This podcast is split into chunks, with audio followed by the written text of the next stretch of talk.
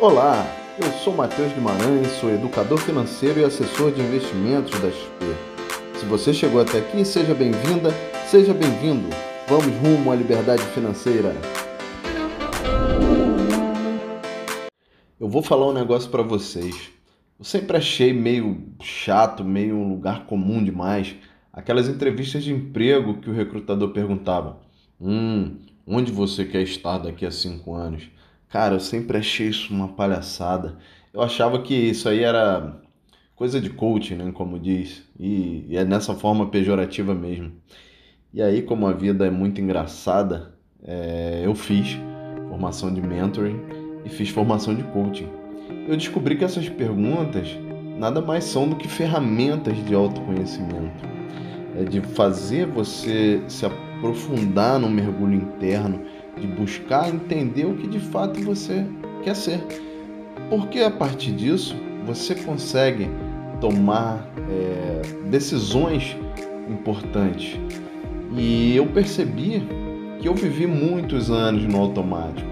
Vivi muitos anos sem planejamento financeiro, sem planejamento de meta, sem planejamento de carreira de uma forma bem específica. E o resultado disso, obviamente, sempre é catastrófico. E aí eu costumo sempre usar uma comparação com um piloto de avião. E aí eu te pergunto, você entraria num avião onde o piloto não sabe pilotar?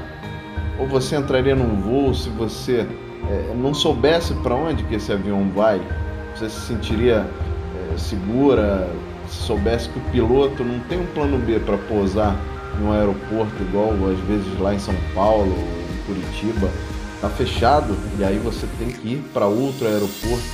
Imagina se o piloto não tivesse esse plano B. Ou se ele não soubesse qual peso que ele tem que carregar no avião, a quantidade de pessoas, ou o combustível que ele tem para ter autonomia de voo, quantas horas eu consigo voar tendo esse combustível.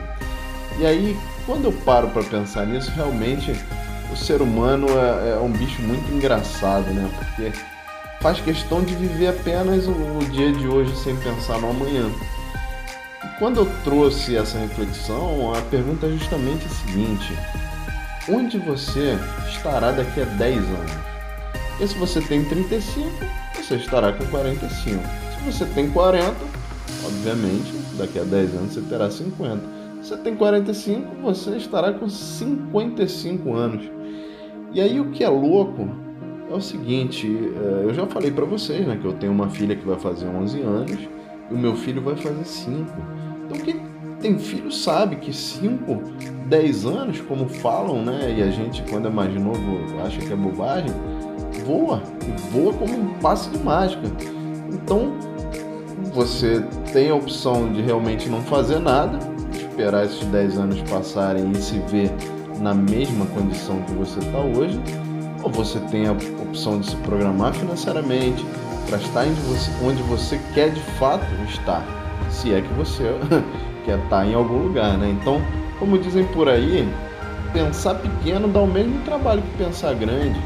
O mais engraçado, quando eu penso nisso tudo, é que toda vez que alguém pergunta algo pra gente, para qualquer um de nós, a gente sempre tem um bom conselho para dar a gente sempre fala melhor o que a gente quer para nossos amigos, para nossos filhos, nossos pais.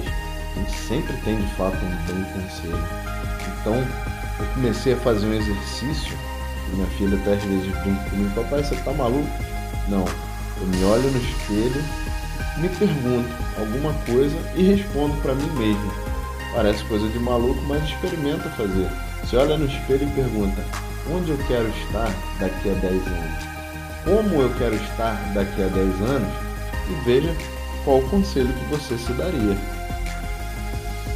Se você gostou do conteúdo, me segue no Instagram no arroba Mateus Guimarães.